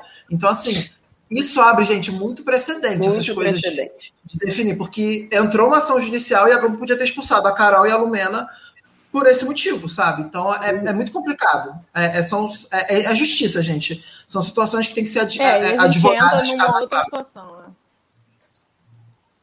É, É, Quer, quer ler? Quer ler? Já que tá concordando com você, lê. Fala. Beatriz. Não, eu não, ia, eu não ia ler isso, não. Eu ia até o cabeludo CP2. Cabeludo CP2, então, ele disse, comentou novamente que concorda comigo, porque a gente não pode abrir precedentes de dizer que algo assim, no caso, um tapa no rosto ou uma mão resvalando no queixo, para diminuir o- a potência, não é agressão física. É, eu, eu acho que é dentro desse assunto, porque eu acho que esse assunto Ana Paula vai voltar várias vezes, porque ele já vol- essa Não, é a a segunda gente- vez que ele volta. Não, e, e também tem o lance, tipo, a gente vai ter um episódio só sobre ética dentro dos reality shows. A gente tá, na É. verdade, e, e pulando muitas casas, mas vai lá. Pois vai lá. é. É verdade. Cadê o roteiro? Não, então, o que eu ia dizer era exatamente isso. É sobre o que, o que a gente define como a moral da emissora, o que a gente coloca que deveria ser o mundo ideal, é uma coisa. O que de fato é, é o que a gente vê, é o que é de fato. Vai ter um É o que é momento em que o, o, o Twitter vai se manifestar tanto que o Thiago Leifert vai ter que fazer um discurso sobre algo que Vai. aconteceu. Então, e vai ter um momento que não, que talvez é, há, sei lá, há seis anos atrás, se se- eu acho que não, porque eu acho que a agressão física é claro, e a gente sempre tem que se pensar no, no ponto contrário. Se fosse um cara resvalando a mão no queixo Com de uma certeza. moça, isso seria. O ca- O Marcos, ele agrediu bem menos a Emily do, que a Ana Paula. Porque ele só chacoalhou o ombro dela. E isso foi Em termos- considerado agressão. Amiga, É, então, chacoalhão então- e resvalar no queixo, pra mim, tá no mesmo nível. Não, a Ana Paula deu A dois intenção. tapas. Eu, eu mandei o vídeo É. aqui, ela deu, ela deu dois tapas. Ela deu um Mandou tapa. o vídeo. Posta, posta, posta nos comentários para todo mundo colocar. Foi agressão, não foi agressão. Enquete. É, gente, é, gente, enquete. Que agressão foi ou não foi? Comentem aí sábado, pelo embaixo. amor. Mas, independente de É. qualquer coisa, a regra foi quebrada, a pessoa foi expulsa e a emissora saiu A ilesa é disso. clara, né? É isso, a regra é clara. Bola passou da linha, gol. Gol. É isso. É Mas aí volto pra questão, não é passar da linha você ser racista. Então, e aí, isso não, se isso não tá na regra, se, Mas isso se o que tá define o que é racismo, se Amiga, o que define o que é racismo razão. é a lei. Olha, você tem razão. Você, tá certo. É, claro que A, moral, a sua moral é clara, Ó, exatamente. A sua moral é tá clara, certo. lógico é. Tá tudo certo. Va- Vamos seguir no roteiro, gente. Vamos seguir no Mas- roteiro. E aí, quando a gente voltar no episódio de ética, a gente volta pra essa questão. Vamos trazer mais de- argumentos até lá. de trazer polêmicas. argumentos. polêmicas. Eu posso só fazer um comentário? Um Diga. comentário sobre, pra fechar a Ana Paula. É, Vai lá, vai chegou a comentar que, que ela provavelmente é muito parecida com o Lucas. É, que, é- que essa ideia de que ela é o que ela é, a transparência dela foi algo que foi muito importante para ela ter sido tão icônica na, na época dela. De certa forma, eu concordo, eu acho a comparação um pouco complicada, porque a Ana Paula, ela claramente fazia VT. Uhum. Assim, é, ela, ela tava ali para isso. E assim, eu não coloco. Não, ah, eu não coloco não. o Lucas como essa O, o, pessoa. o Aí, Lucas, Ó. o Lucas, pra mim, tava quase num surto aquilo ali. É, Era muito exato. complicado. Uma, uma pessoa que faz o que ele fez numa festa, no horário, em rede nacional, do jeito que ele fez, porque né, vocês sabem do que eu tô falando, e quando chega aqui fora, no paredão, no paredão com a pessoa que ele disse que era o cara mais gostoso da casa, ele, Assim, ele não puxa o fora Rodolfo, ele não se manifesta sobre o que o cara sofreu, simplesmente porque o cara aqui fora tá, tava queimado, ele fez VT, gente. Ele fazia VT o tempo todo. Não, eu acho que ele faz Explica muito o que VT aqui fora. aconteceu. Tá, então, te- teve um menino que no início da casa causou muito. E ele foi muito perseguido por conta dessa causação. E essa causação incluía algumas coisas do tipo: toda vez que ele bebia, ele era muito agressivo, ele, ele ia para um nível muito além na forma como ele falava com as pessoas, um, grosseria. É, dois, ele começou a entrar, ele tava muito numa vibe de tentar ganhar o jogo e esquematizar as coisas muito cedo. Então, assim, logo no início, ele, ele ouviu uma conversa que ele achou que podia dar em meninas versus meninos, ele foi. Ouviu uma conversa que podia ir no pretos versus brancos, ele foi. E, e, assim, ele tentava convencer as pessoas disso, e as pessoas não gostavam, porque estava no começo do jogo, Assim, e assim, e é muito problemático, as duas coisas eram muito problemáticas de alguém levantar, especialmente depois do BBB do ano passado, eram coisas muito difíceis. Então, assim, o somou- jogo dele era muito claro. Ele é, o jogo dele era a vitória pela opressão. Então É ele era o cara preto de quebrada e que foi marginalizado a vida inteira. Então esse era o jogo dele. Esse era o personagem que ele ganharia o Big Brother. E era mesmo. Ok. Era o personagem. Esse era o jogo dele. Então ele, ele, ele deixava isso muito claro o tempo todo no jogo. Entendeu? Dentro Mas da assim, situação. de uma forma que constrangia as outras pessoas constantemente. Eu acho que é muito importante de lembrar como é que é o histórico dele no início para falar, explicar o que aconteceu depois e não ser E eu acho Imparcial. importante lembrar também uma coisa, que tipo, é, o que a gente lembra dele é também muito a mesma coisa da história das meninas, de quem foi a culpada da, da, da treta das meninas. A culpada não, Ah, a não, eu vítima, né, foi a. Mari. Eu cinco não, horas calma, de festa. calma, calma, calma, calma, não tô falando da festa do não, tô falando lá atrás, no primeiro, na primeira treta que teve, que era meninos versus meninas, quem levantou essa bola foi o Caio. Ele levantou essa bola, aí ele não assumiu esse BO, e aí quem pega a fama de ter falado sobre isso, ter feito Não, o. Today, Desculpa, Foi o eu, Lucas. eu assisti isso em real time. Por mais que eu odeie o Caio, eu acho que ele é uma cobrinha. Odeio não, vai. Eu, eu acho ele uma cobrinha. Pronto, eu acho que esse é um personagem ótimo em reality, na verdade. É, mas ele, nesse momento, ele jogou a ideia assim, pô, aquele quarto ali parece estar muito unido. Vocês acham que elas estão fazendo complô contra a gente? É, Ele jogou contou isso, uma mas ele ideia. Contou uma ideia. Só que assim, ele não falou nada de votação, ele não falou que a gente tinha que se unir, não falou nada disso. Não, E aí o, o Lucas falou: é isso aí, vocês. Ele, ele começou a botar pilha de vamos se unir contra elas. E assim, o Caio, não, não, não, não, não, não, não, não, tô Não, o disso. nem fez isso, ele ficou quieto. Quem foi, Ai, voltou foi a falar Nego sobre Di, isso foi, o Nego Di. O Ai, Caio verdade, jogou a Nego Di. bomba, entendeu? E aí fez o menino se embolar. E aí Mas ele, não, ele não fez o menino se embolar. Ele falou: vocês acham que é isso que tá acontecendo? Eu tô sentindo isso. Vocês acham que é isso que tá acontecendo? E aí o, o Lucas partiu pra isso. Desculpa, o Lucas partiu pra isso sozinho. Sozinho, ninguém botou pilha. Ele botou a pilha sozinho. Mas é porque Fala, estrategicamente é, o, jogo, o jogo do Lucas não quer se queimar por isso. Era uma ótima estratégia, porque assim, os homens se juntavam, é, depois o Lucas saía deles. A- o, o- o personagem do Lucas ele saía dali como vítima de uma, de uma maneira muito fácil. Então, assim, era um ótimo personagem. É, é o personagem que ele criou para Disso, eu não sei se eu é, concordo pra chegar, mudar nas Deixa eu só situações. terminar de explicar isso pra Isadora pra gente voltar pro roteiro. É o personagem da É, Juliette, gente. É o meu personagem da Juliette. Mas o que aconteceu? Que é, inclusive, também o mesmo personagem do Gil. nessa festa que ele, que ele Muito falou, assim, ele já, tá, ele já tinha feito umas outras merdas com uma outra participante chamada Kerline, que Eu, também cara. fez merda com ele. Os dois, os dois tretaram de um nível que não, não era necessário. Ele chamou ela de Stalin, sabe assim, e Hitler. Foi uma coisa assim.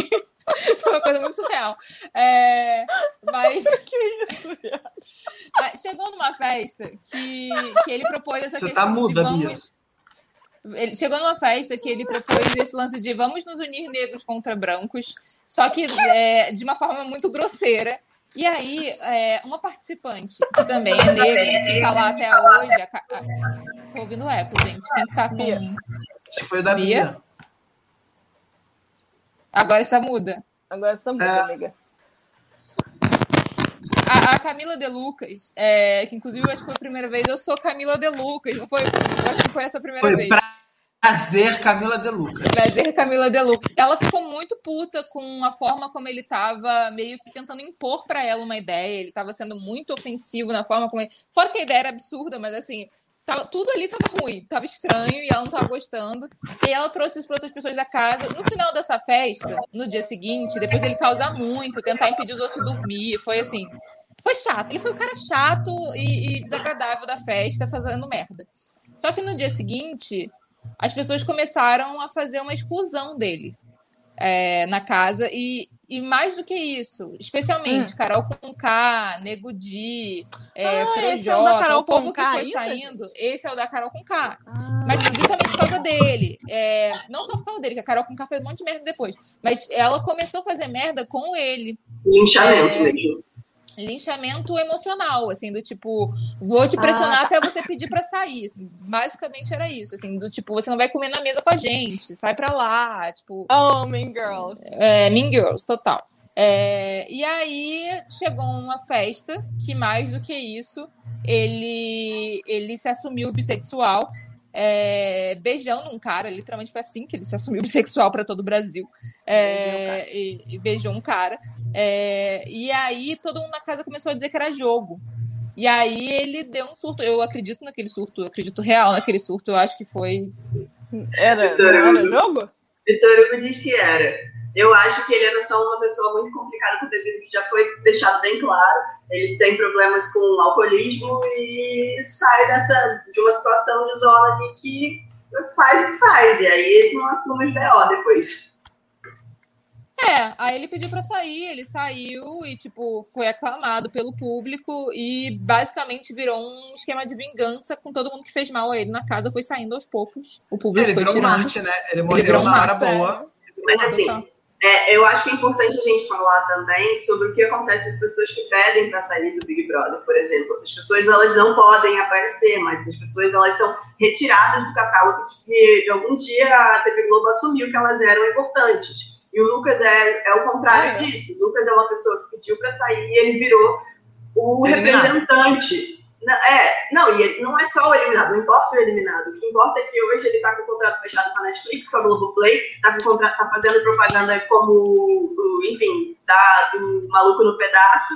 Ele, Tá ele bom. virou, ele virou a figura da resistência. Do, do que é, depois de você sofrer perseguição, você ser, você de fato, você precisar de um lugar de acolhimento. E ele foi acolhido por duas pessoas e pela própria emissora. Exato. Então, assim, eu, Vitor que acredito no jogo, não sei nem se a gente vale entrar na polêmica. Inclusive, acho que vale um episódio de polêmicas do, dos reality shows pra gente só Sim. falar sobre isso. Eu não sei mais dos roteiros. Que aí a gente sempre faz um resuminho pra Isa do que aconteceu. E aí. É, enquanto vocês me explicam, vocês vão dando os pontos. Eu costumo, eu consigo acompanhar a linha de raciocínio, só não sei quem, quem que é. né?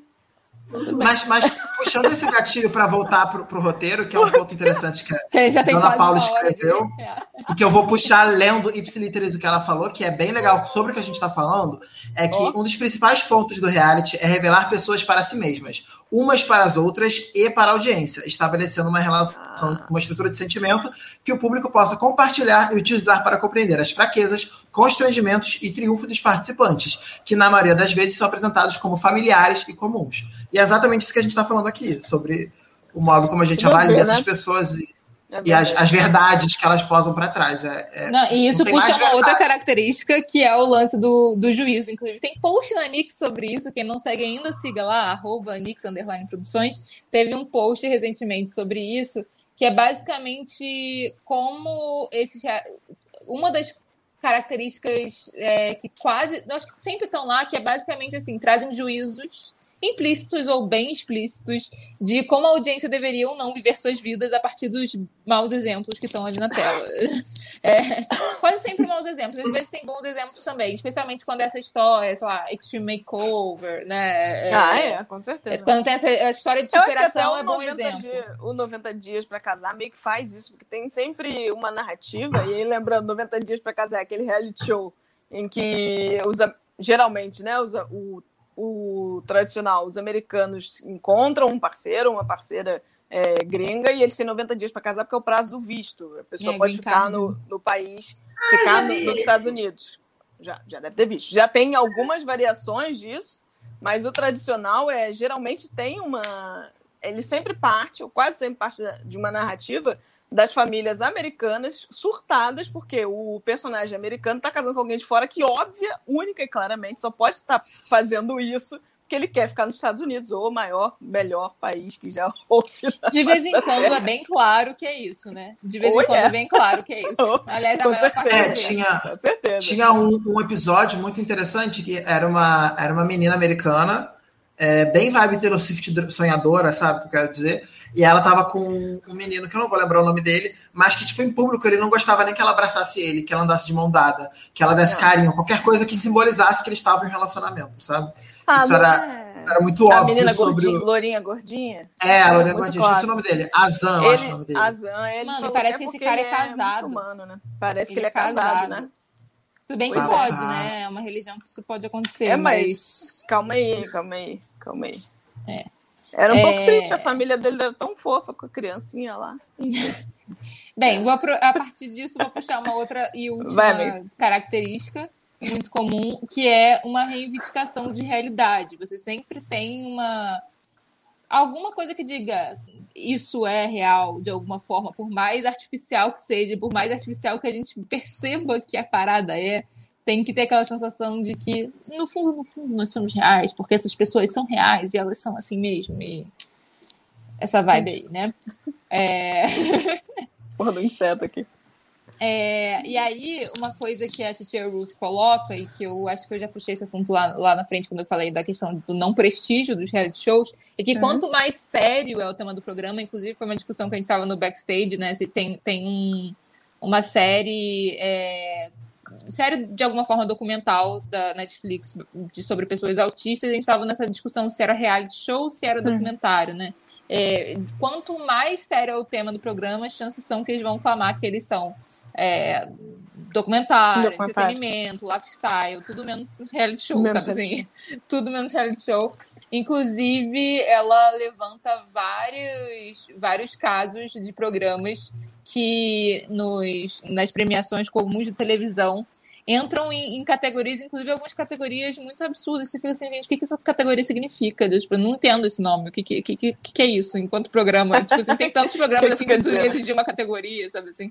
É, para não dizer que é reality, né, e tal, o RuPaul, infelizmente, é um desses. Ah, é, é, porque eu acho assim, o RuPaul tinha tudo para se considerar um reality de alta ele classe, é, sabe? Assim, ele é, sabe? Tinha que ele é. ostentar é. com orgulho. Nossa, Mas tudo bem. Eu também tenho uma ideia de quando você se chama. É, é, é uma incongruência do nome, né? Eu acho que quando você se assume enquanto reality show, você também você também explana para o mundo que não é reality, entendeu? Que não é real aquilo, aquelas tretas uhum. são reais você, você assume isso para você. Se você se diz reality show, a audiência já espera que isso seja, de certa forma, é, conduzido. Não é nem manipulado, uhum. mas conduzido. E essa sensação da realidade, que muitas vezes a gente quer que seja passado, tipo, eu sou, sou fã de Masterchef. O Masterchef tá lá, tem milhares de questões. Ah, é um game show, é um, um reality show, é um, sei lá, programa de entretenimento culinário mas, assim, quando a gente para para pensar, todas as vezes que a gente pensa no que é o estereótipo do reality show, não é só pela categoria do, do menos, menos, menos melhor, né? Não é melhor ou pior, não é algo que seria melhor ou pior, mas sim, mas sim algo que talvez a gente consiga ver onde está a mão do, da, de quem guia a história, de quem escreve esse roteiro, do que fala. E aí me pergunto se talvez seja por isso que eu não querer passar essa ideia que é, manipul é, que é manipulado. É, isso aí. É isso. é isso. Aproveita para comentar aí, aí sobre, sobre as categorias, Bibs. É, então, a, a, uma das questões que a gente vê, já que a gente vê que o reality show ele é um, um, gênero que tem tantas nuances, é que a gente pode muitas vezes dividir tanto por tema, então a gente vai ter os reality shows de, de casamento, inclusive, né? Uh. tem vários. E aí a gente pode dividir também por formato. E aí, quando a gente fala de formato, a gente está falando sobre quanto tempo tem esse reality show, é, ele está sendo, tá sendo feito em, enfim, de certa forma, com quais características chaves daquele programa de televisão. E aí a gente tem algumas, algumas divisões por formato e vou elencar aqui as, as oito categorias de formato que a Paulinha colocou para a gente no livro da Tia Ruth que é a primeira de todas é talento e habilidade. Então, basicamente, seriam algumas pessoas novatas que estão aprendendo juntas, é, profissionais ou amadores que vão estar dentro de uma competição que geralmente vai fazer parte de um game show, correto? Tô, tô... É, só que, tipo, não, como não se reduz a um game show, né? É, hum. Não é só isso, entra nessa categoria, né? Meio Masterchef, assim, por exemplo. Exato. Exato. Então, tipo, o Masterchef vai ter, vai ter as provas e vai ter essas pessoas que estão aprendendo, de certa forma, a lidar, ou então que estão, de fato, competindo entre si por causa de, alguma, de algum prêmio ou de alguma especialidade, e, e você vai ter aqueles momentos de fala em que ela vai narrar sobre o que aconteceu naquele dia, e você vai ter aquele momento em que a própria edição vai construir é, os. É, é, os bonzinhos, os mocinhos e vilões. Inclusive, eu acho que o Masterchef é um dos grandes exemplos do como a edição pode ser. Ela é maravilhosa para qualquer reality show, é isso que constrói no final das contas. O roteiro, muitas vezes, mas eu acho que no caso do Masterchef é muito que a edição faz o roteiro acontecer. Como a gente consegue, de fato, colocar aquela pessoa como a pessoa que vai, de fato, ganhar, porque o público quer que ela ganhe. Não necessariamente é isso que acontece. Inclusive, muitas vezes, em finais de Masterchef, o público fica extremamente frustrado, falando que não foi isso que aconteceu, porque a pessoa que eles gostavam mais não ganhou, porque no final das contas foi só pelo sabor. É, já tivemos questões icônicas que muitas vezes uma, uma na, na, lá tempo atrás, a Ana, Ana Cláudia, não lembro mais o nome da participante, enfim, ganhou a pessoa que era, né? talvez, né? Que era menos querida, nem deve, não, é Maria é Maria alguma coisa. Maria Antônia, lembrei. Maria Antônia ganhou e Maria Antônia era considerada, tipo, nossa, não, ela é muito fraca, ela é muito ruim, porque todas as vezes que a edição entrava, e ela, na verdade, ela virou quase uma mini vilã. Então a Débora, a mesma coisa que o Masterchef anterior, virou quase uma mini vilã por causa da edição. E no final das contas, ela, essas pessoas, ah, no caso da Débora, ela perdeu o Masterchef, mas assim, ela saiu do Masterchef sendo pautada por todos os participantes do Masterchef, adoravam ela e o público detestava ela. Porque a edição construiu algo. A edição construiu algo sobre a pessoa que se tornou, ela se tornou a competitiva chata, a pessoa que não tem empatia, a pessoa que, na verdade, quer ganhar porque ela é ótima cozinheira, mas ela não é uma pessoa likeable para quem está aqui fora. É diferente Bia. da chefe. Ah. O Masterchef tem votação popular na final? Ou é, é o público não participa não. votando? Não. Não, é só, são só, de fato, é o, pelo sabor que eles colocam é sobre isso. Assim. Ah, o máximo de intervenção popular que eles colocam são nas provas em grupo, quando a gente não tinha pandemia ainda, que quando Sim. em provas em grupo eles iam para algum evento e Sim. nessas provas em grupo você tem as pessoas que comem dessa comida. As pessoas que comem, né? Hum. Exato.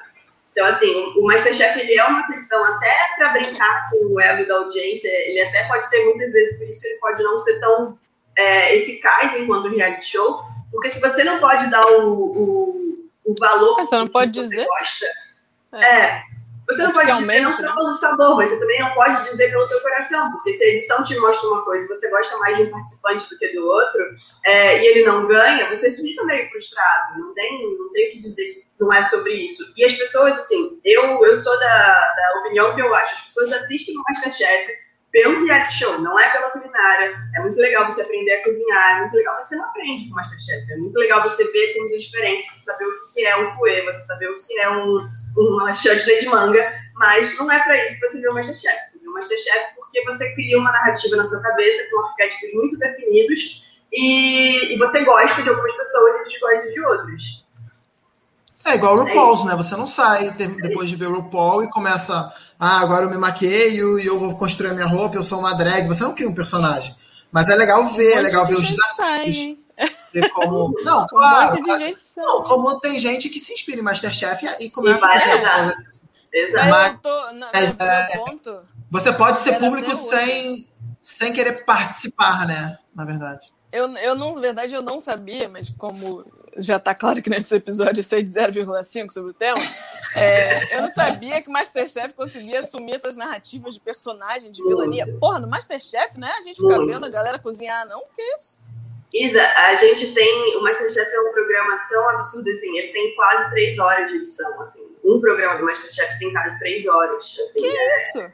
É, exato. E não é só sobre comida, vai ser sobre comida, vai ter comida o tempo todo mas assim, os próprios jurados, eles vão assumir esse posicionamento de, de ser essas, essas pessoas que, tipo, ah, tem dia que a Paola, que infelizmente não está mais no próximo temporada, que pena, é, tem dias que a Paola vai ser a pessoa que vai bater, tem dias que, na verdade, o Jacan vai ser o personagem fofo, e assim.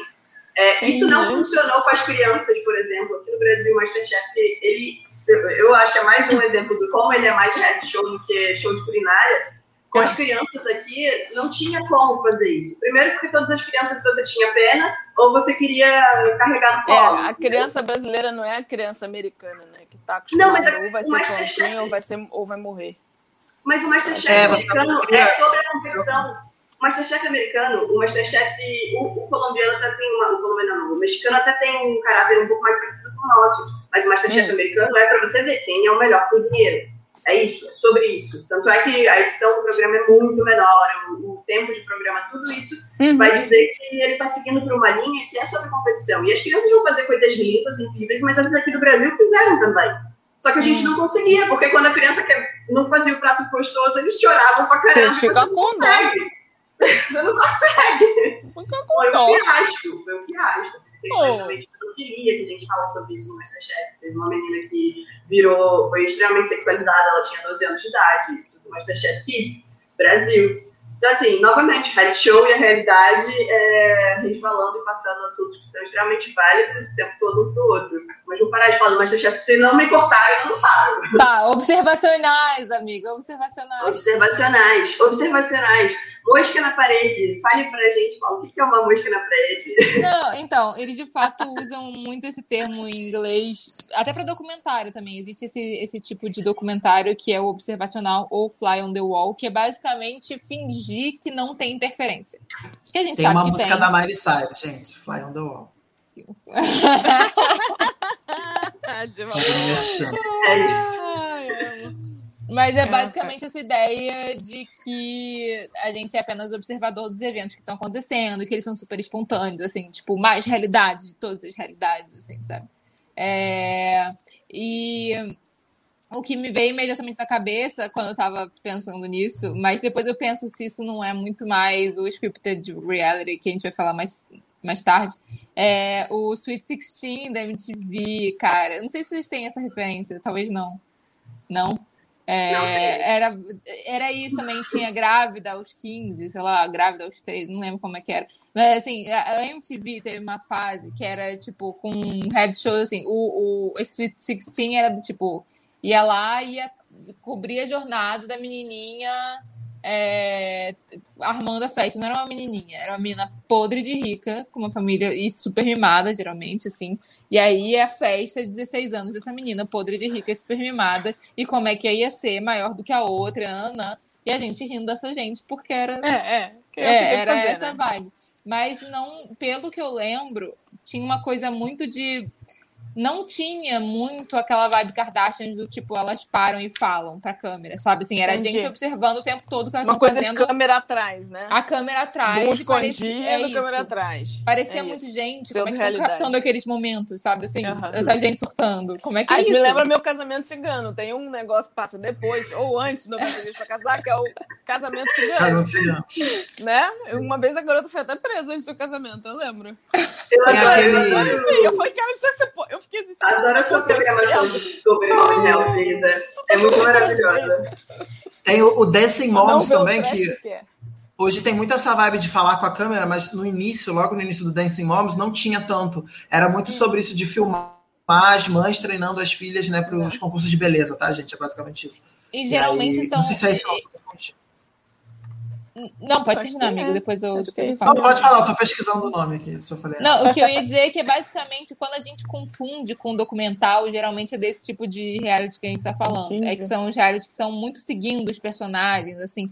Mas existe um nível de performance ali e um nível de de melodrama, talvez, que, que vai. que a gente sabe Qual que é, é né? reality, entendeu? A Claro. gente sabe que é aquilo.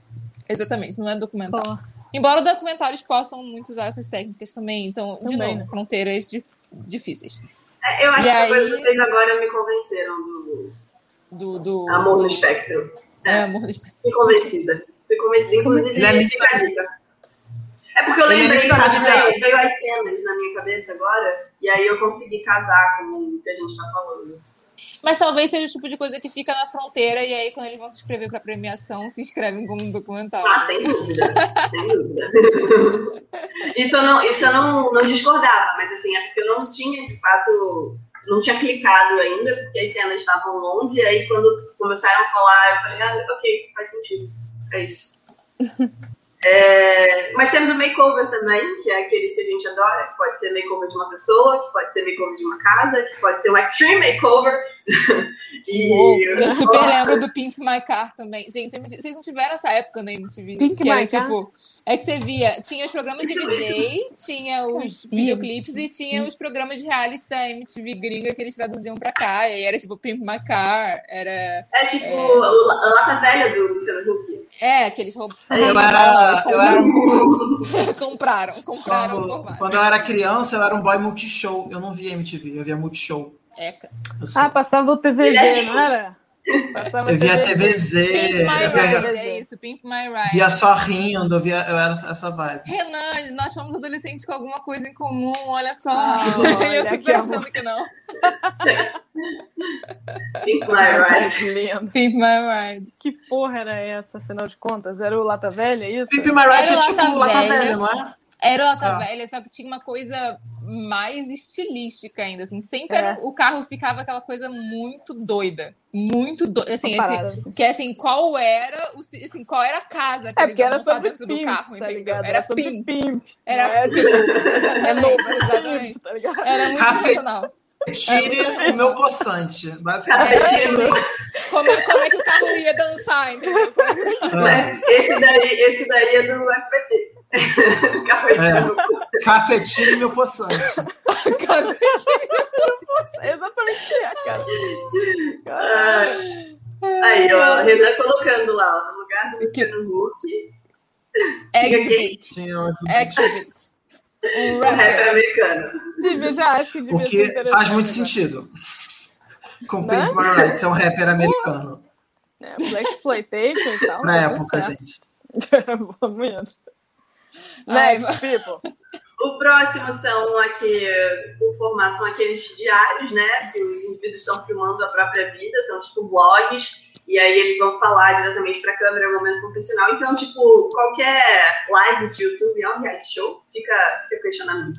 Ah, amiga, eu acho que, que sim, de alguma forma. Inclusive, o, um cara que ficou mega conhecido por isso é. Gente, agora fugiu o nome dele, o Just Keep Up- Uploading. Sabe quem é? O PicP. Nossa, meu Deus, é. Digita é- aí alguém. Google. É.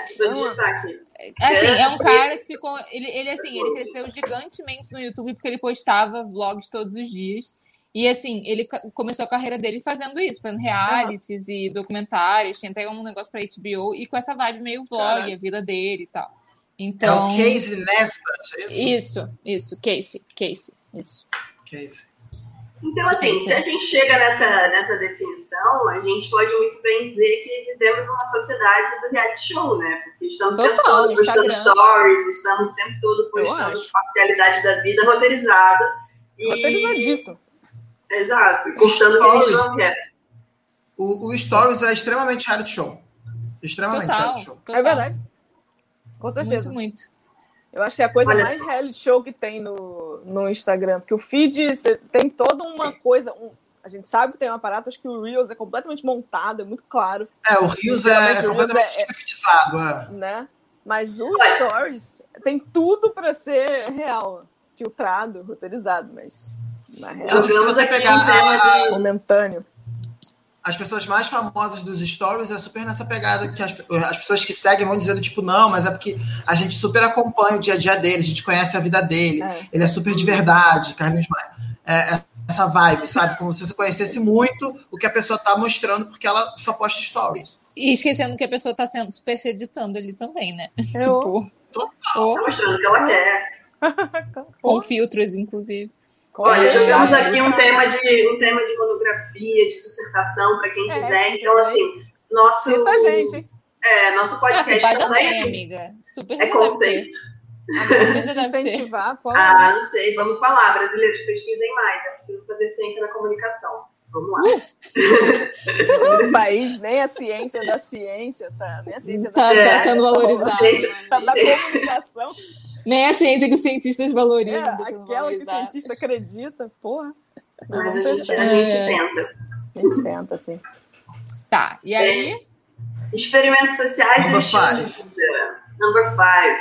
É, experimentos sociais ou estilo de vida, que significa que é mais ou menos um híbrido do observacional com makeover e com diários. É, o indivíduo ou grupo está vivenciando um novo estilo de vida por um período de tempo. E aí isso pode conter viagens, regras obrigadas a, largar determinados hábitos diários. É tipo aquele que você, sei lá, o youtuber vai para tem mil dólares para gastar e vou viajar por mil dólares. É meio isso. Sim, total. Inclusive, os ingleses são ótimos nisso, assim, do tipo, você tem uma missão, e aí vai uma galera, assim, Ah, você vai ótimo, encontrar a sua família, assim, por exemplo, quais são as suas origens? Ou então, assim, tem, tem um que se chama, eu acho que Hunters, que é as pessoas são largadas no meio do mato, que tem várias missões, assim, aí você tem que. É, você Ou colocar. largados e pelados, é isso? Sim, total. O, bebê, o próprio em é isso de alguma forma. O BBB se Ah. encaixa em vários aqui, na verdade, né? Porque é um reality. É aquele do Bear completinho. Grylls, que ele é largado no meio do Sim. nada. Você tem que sobreviver. Hum. Total. Todos esses que você coloca é justamente isso, experimento social, fantasiado de experimento social. Fizemos isso, no que será que vai dar? É, basicamente. é o rolê. O que será que aconteceu? O que, que será que Também é vai um acontecer forma- com essa gente? Isso- A gente tá falando, tem uma coisa muito legal de, de- que é os vídeos de youtuber, é a cultura do youtuber como reality, porque é exatamente a mesma coisa. Tipo, Exato. bichinhos e a bolinha e a piscina de Nutella. O que aconteceu? É E um reality aconteceu. show da mesma forma. com Um certeza. reality programa, Mano, menos, o e, e até teve, assim, principalmente eu acho que com os youtubers gringos, eu não sei se aqui a gente teve tanto essa cultura, mas com o lance da casa de influencers, sabe? Assim, um monte de youtuber decidia morar junto. Ah, e o aí, Felipe tipo, Neto se fez isso, filmar. né, também. Oi? O Felipe Neto fez isso. Ele fez um reality show que ele jogou um monte de gente lá dentro da casa, não teve isso? Camila Coutinho fez a casa dos youtubers, um monte de gente lá Sim, fazer sim, maquiagem. Sim, Eu sim. gosto, é eu lance de gostei. vamos morar todo mundo junto numa casa, fingir que a gente é super amigo, a la Friends, e, e fazer várias filmagens juntos, muitas collabs e meio vibe reality show. Então, Eu vou assim, jogar, eu vou jogar um aqui que, olha só, eu em minha vida secreta de Instagram, hoje em dia eu consumo cachorros falantes. E Ok, aí, mas eles são maravilhosos, inclusive Gudan. É isso. E aqui, Liquinha, Gudam, Madá e Bica, então são meus, meus influencers dogs, pet lovers. Eles tiveram uma casa, a Pet Mansão, se reuniu do dia 5 a 7 de fevereiro desse ano. Coisa é, é real isso, gente, é real. Sério. Eles fizeram um um reality show, não, né? Um Instagram show de- dessa galera que é dona de cachorro. E foi todo mundo para uma casa em Búzios, em Búzios ou em Arraial do Cabo. E, tipo, cada um deles, assim, é tipo, um é de São Paulo, o outro é do Sul. Todo mundo testou para Covid, para levar os bichinhos para a mesma casa. E aí, tipo, eles foram pra mesma casa lá, eles fizeram várias ações com marcos, obviamente, né? É, eles estão ganhando muito isso. dinheiro. Cara, o. Buda tem mais de 5 milhões de seguidores no TikTok, tá? É só, é só isso que eu quero deixar. Nossa, o que, que é o TikTok, né? O TikTok realmente é uma coisa assim que, porra, aí eu, ali eu senti o peso da idade. Quando eu abri o TikTok a primeira vez, eu falei, caralho. Eu falei, passou. Eu falei, caralho, que geração é essa? O que tá acontecendo? É uma galera que vende milhões dando reboladinha. Que absurdo. Que, que, que Mano, é isso? a- a- amiga, é- é, além isso? disso, Que existe uma. dancinhas? Caralho é aquilo, gente? Eu, eu só fui me familiarizar isso quando veio pro tal do Reels e aí me disseram, os marqueteiros, que eu tinha que fazer isso também pro nosso Instagram Se crescer. E eu tive, aí se vira, faz essa merda que é assim que cresce. É bola, É, aponta mas- dedo. Mas assim, antes disso, eu comecei a ver. eu- Teve um garoto que foi meio, aquele momento que a gente sai completamente do tema, mas assim, teve um menino que foi, que foi humilhado em um canal de TV de direita aí, babaca.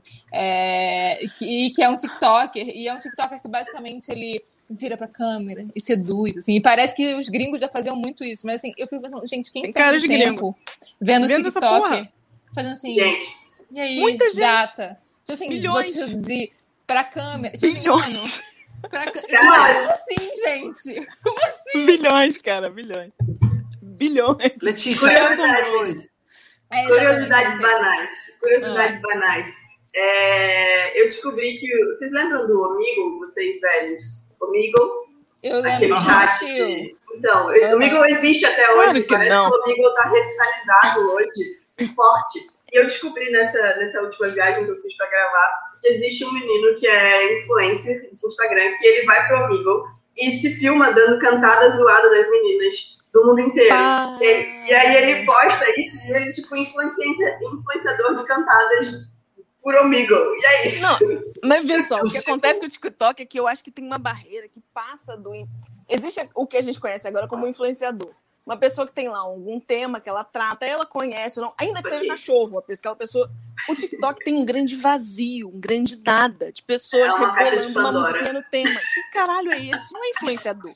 É entretenimento, né? Puro, assim. Eu- É Cara, a entretenimento. gente, a gente precisa ter uma temporada só sobre redes sociais. Eu acho que além da, da temporada sobre, Só pra- sobre o mundo pop com o Vitor Hugo, a gente precisa ter uma temporada de redes sociais. Assim, Só pra tá deixar decretado. claro, eu Ah. fiz um TikTok pra Nina, Nina Space Cat, inclusive eleita por, por- pelos fãs lá, Traduz, pelos mixers, traduz. pelos Tra- mixers, traduz. Space Cat, Nina, que é a gata aqui da minha mãe. Eu fiz um TikTok pra ela, é, pra eu poder ver TikTok. E eu literalmente sigo vários cachorrinhos, cachorro que anda de skate, gato que anda de skate, gato que faz nada, gato que, que briga com outro gato. Eu não tenho que fazer. É, é o que me Aí eu comecei a seguir, tipo, o pessoal que faz chá ou café. Me distrai pra caramba. O pessoal fazendo aqueles cafés bonitos. Eu falo, beleza. Aí de vez em quando o TikTok me manda alguém dançando Uma careca um bonita. Tchau, caralho. Eu não quero ver essa porra. Alguém dançando. Que merda, não me interessa. O que, que me importa É, essa tipo? O meu YouTube fica com aquela propaganda daquele do rival do TikTok, que é o pé faz assim, corpinho pro lado, balança o pescoço, pra lá e pra cá. Não aguento mais ver. E esse negócio eu acho que você ganha dinheiro, né? O chinês, não é? É um chinês que eles estão esquema te de- dando é, dinheiro é. pra produzir. Não, esquema mas eu de pirâmide. 10 reais. Eu Joguei 10 reais. Esquema de TikTok. pirâmide o nome disso. Esquema de pirâmide. Dá pra ganhar dinheiro no TikTok? No Amiga, não, nesse chinês que é o concorrente, TikTok eles estão eles estão te dando dinheiro pra produzir lá dentro. Sério? não é não, gravar com mentira, Maiara. mentira, não é isso.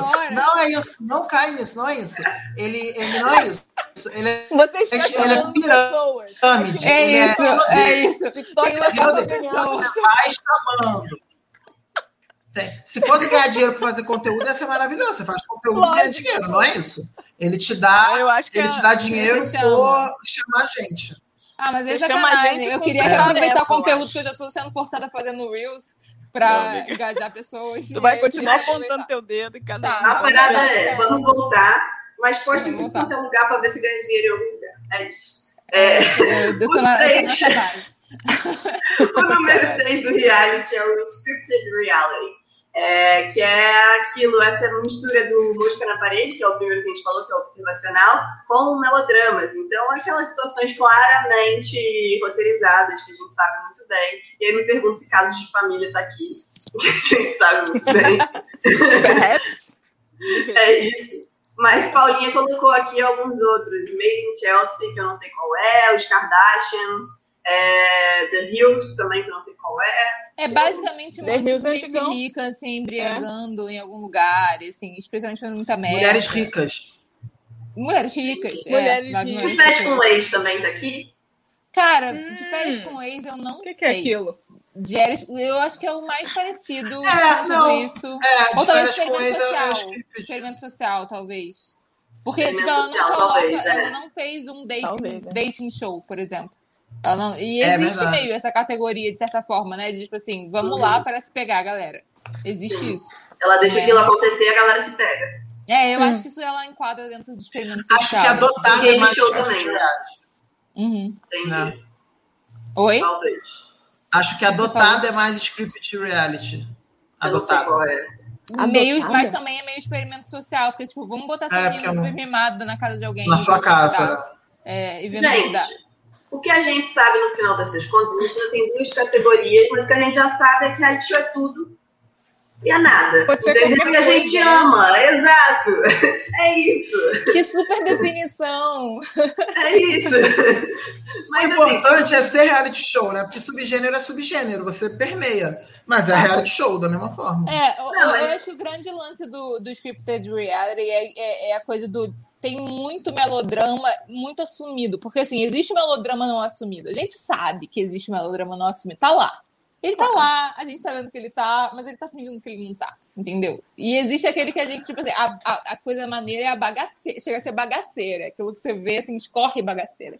É assim como escorre sangue, Tem aquele- coisas, escorre a bagaceira. gente, a gente tem Aquele que Quilos Mortais, já né, viram? Ser o bagaceira com sangue, é, perder peso, entendeu? Vamos, vamos mudar essas categorias. Mas-. Mas desse de perder peso, tem tipo o Biggest Loser, que é um de competição, né? Tipo um, um talent show, vamos dizer assim, um game show. E tem aquele Quilos Mortais, não sei se vocês sabem qual é. Sei Que qual é, são pessoas vi. de obesidade. São pessoas de obesidade mórbida, e tem casos que as pessoas morrem. Bem sinistro, É né? muito triste. Bem sinistro. É, aquilo. Mas é, é, é nesse vibe scripted reality, porque é muito melodramático, assim, e é, é complicado, né? Porque você tá invadindo ali a privacidade de uma pessoa, de certa maneira. Completamente, Você né? vai na consulta médica, a adaptação dela com dieta. Você- assim, um episódio você vê, tipo, uns seis meses da pessoa, sabe? É, Uhum. mas assim, tem uma coisa que ela deixa muito claro, é que assim, essas coisas se misturam, não é como se esses formatos fossem estanques, entendeu? Então, assim, Uhum. por exemplo, o próximo é o Discussões de Estúdio, que é bem spin-off, assim, a gente vê muitos do- da Netflix, todos da Netflix têm um spin-off no canal do YouTube deles, do povo Ah, é. sentado no estúdio. RuPaul tinha, discutindo né? a Eu não sei se ainda tem aquela salinha. Tem o Untucked. Ah, Untucked. Inclusive tem um nome maravilhoso. Isso, isso é o BBB, o confessionário. É as Kardashian falando pra câmera no momento que elas estão comentando uma situação. E isso pode estar dentro de um reality também, entendeu? Então, assim, Tem todas as também coisas podem o ser híbridas. Aham, tem também, Entendi. tem também. Então, Mas, assim, assim, Posso, posso jogar um- uma questão? Eu não sei se eu tenho resposta para ela, vamos ver.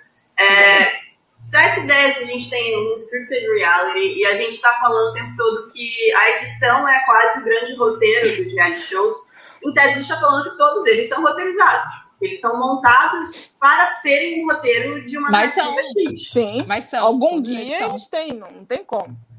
Todos aí- até É uma questão até de no produção, próprio cara. casting. O casting já é um roteiro, É. já é roteirizado. Mas isso até documentário é também, gente. Desculpa dizer assim, mas Sim, sim, sim, sim. Então, Ok, ok.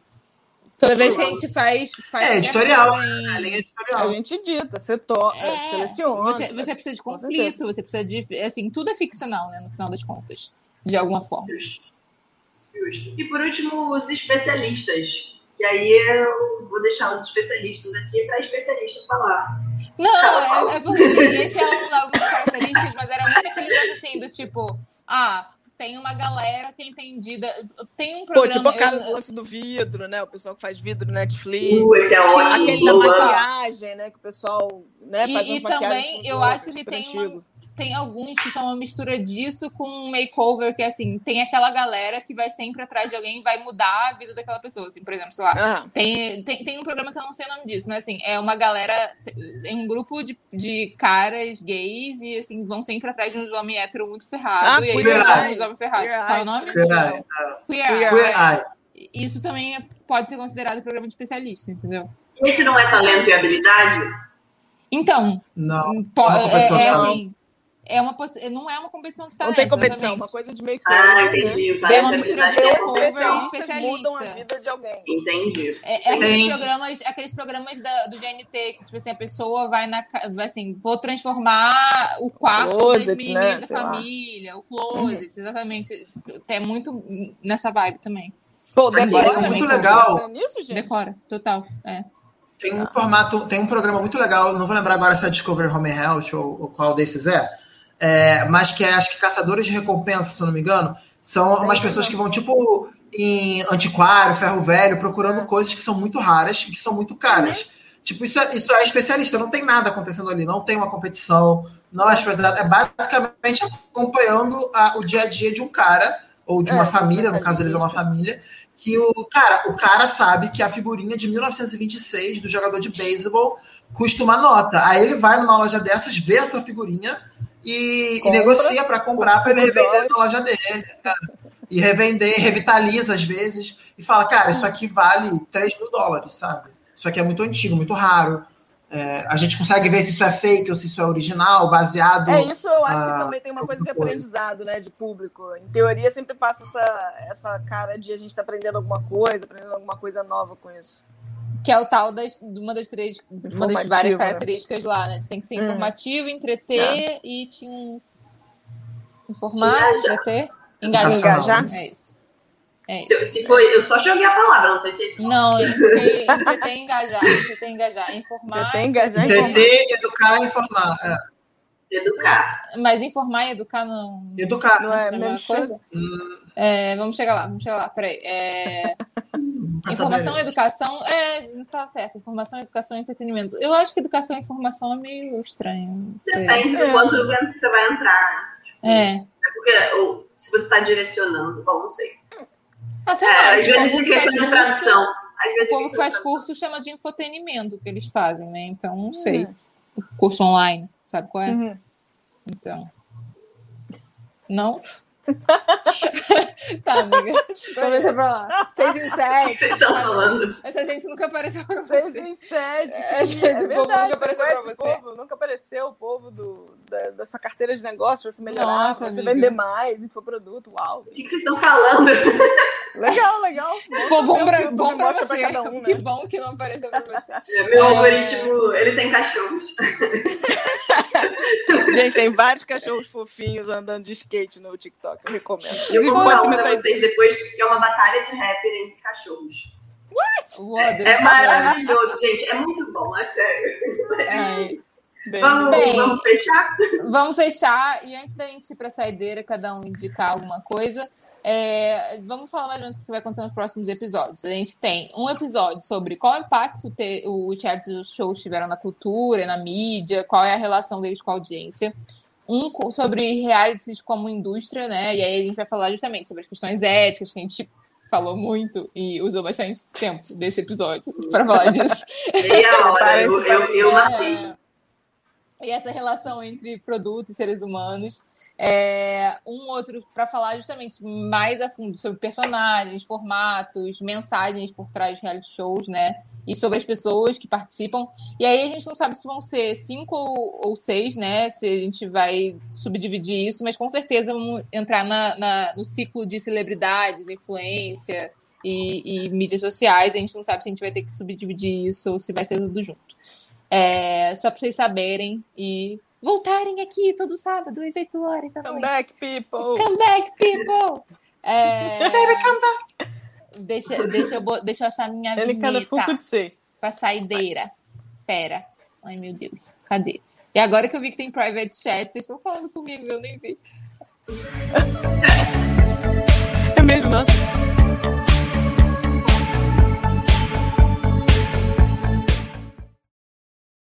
É muito legal. essa música. Yay! Bom, É do Renan Paz, que tá aí vendo a gente.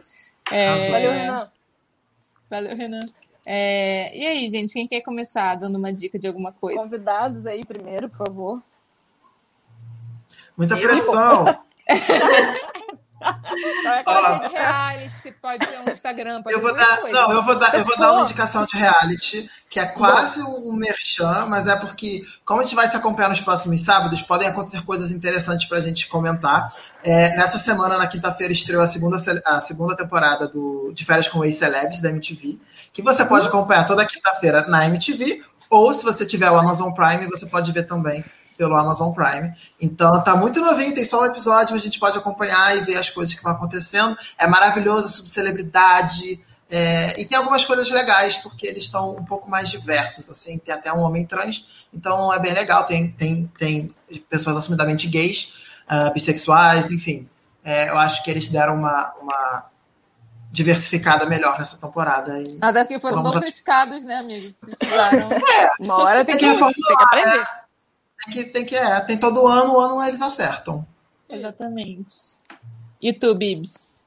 Cara, eu vou, eu vou sugerir o que eu amo. Eu acho que vale pelo menos para o conceito que a gente estava falando sobre construir uma relação de narrativa entre mocinho e vilão. Eu acho que vale as pessoas assistirem o Masterchef pensando nisso agora, para tentar buscar. Eu acho que é uma, uma outra experiência, não é só sobre comida. Eu sei que os programas são longos, eu indico qualquer temporada. Eu, eu assim, ainda indico qualquer temporada que não tenha sido essa da pandemia, infelizmente ela teve outras características. É, e eu queria também indicar um livro, já que a gente falou sobre mídias sociais, sobre exposta, chamado Entre Redes e Paredes. É, eu acho que é isso, tá? E aí eu vou confirmar e já, já volto para vocês para ter certeza de que é isso. e eu dou o nome da autora. Isa, quer sair, quer sair do reality um pouquinho pra gente Eu, voltar eu, reality? eu absolutamente não tenho nada desse gênero para indicar.